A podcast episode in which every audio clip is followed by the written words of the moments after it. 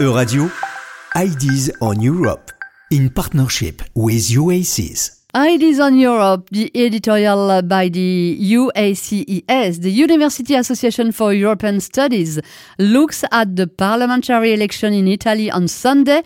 Bonjour Antonella Forganni. Bonjour Laurence. Antonella, you are a law professor at ESSCA School of Management and you are an Italian citizen living in Nantes. What is your perception of this election? Honestly, I'm asking myself how we managed to get to this point.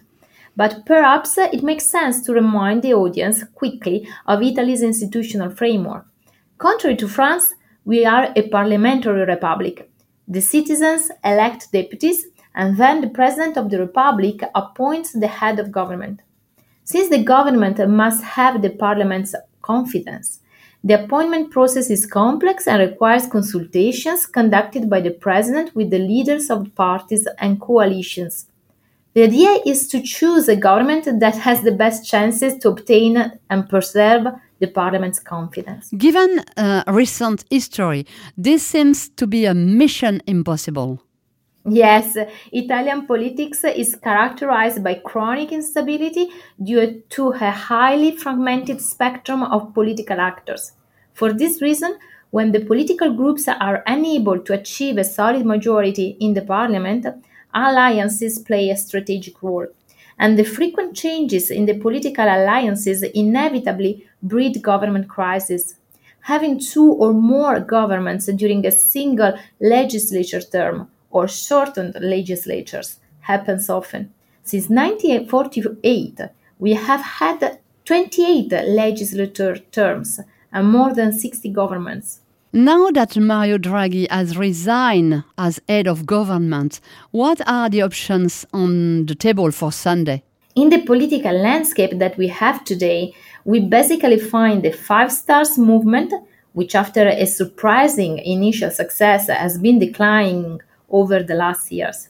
A fragmented variety of center left parties and an amorphous coalition on the right. As a result, there are serious probabilities to have a government taken over by a coalition in which Silvio Berlusconi, 85 years old and with a significant record of scandals and judicial proceedings behind, goes as the moderate, reasonable partner. Indeed, the other two components of this coalition are both extreme right parties. The Lega per Salvini Premier, previously called Lega Nord, led by Matteo Salvini, and Fratelli d'Italia, led by Giorgia Meloni. In the 2018 election, Lega Nord was at 17.4%, while Fratelli d'Italia obtained only 4.3% votes. In the meantime, there has been a major shift, and today the opinion polls show the Lega Nord around 12% and Fratelli d'Italia around 25%. How extreme are they really?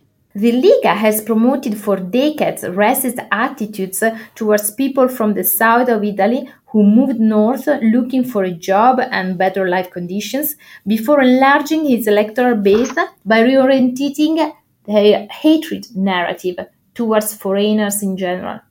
While proposing themselves as a new force against the corrupt traditional parties, they have been themselves the object of a high number of legal proceedings for different affairs mainly for corruption. Among them, one related to 49 million euro, which remained to be reimbursed to the state. The Fratelli d'Italia undoubtedly took advantage of Salvini's relative decline. In their official program, they avoided to be too straightforward on certain sensitive topics, which hints at a strategy of normalization similar to Marine Le Pen's Rassemblement National. In the heat of the election campaign, they did, however, make public statements to the media that opened the door to many concerns about their extreme right orient- orientation. For example, concerning abortion rights or the insistence on the central role of traditional families. They announced the maintaining of civil unions, but they also confirmed their stance against adoptions of, by homosexual couples. Security and immigration are, of course, high on their agenda their foreign policy is founded on the protection of the national interests, and they invoke the defense of the classical and Judeo Christian roots of Europe. The slogan Defend Italy already comes with the idea that an aggression is in place. So here we go with the opposition of us against the others, a well known staple in the extreme right narrative. Last but not least, their symbol includes the green, white, red flame, historically used by the Italian social movement and neo fascist party. Antonella, should uh, Europe be worried about the likely victory of these politicians? Well, my answer is uh, yes, definitely. We should all be worried. What is happening in Italy it is not good news for Europe. In the past already, Giorgia Meloni proposed to remove any reference to the European Union from the Italian constitution. And today, Fratelli d'Italia is close to Viktor Orban's positions in many ways. Their victory may have heavy consequences for Italy and for Europe, and their coalition with Salvini's movement will make them stronger.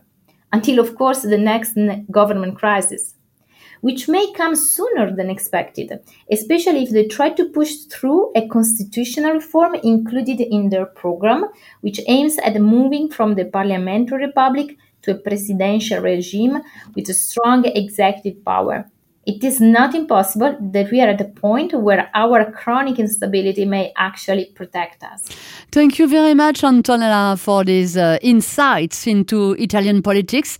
We'll follow the election outcome closely on Euradio. Bye bye, Antonella.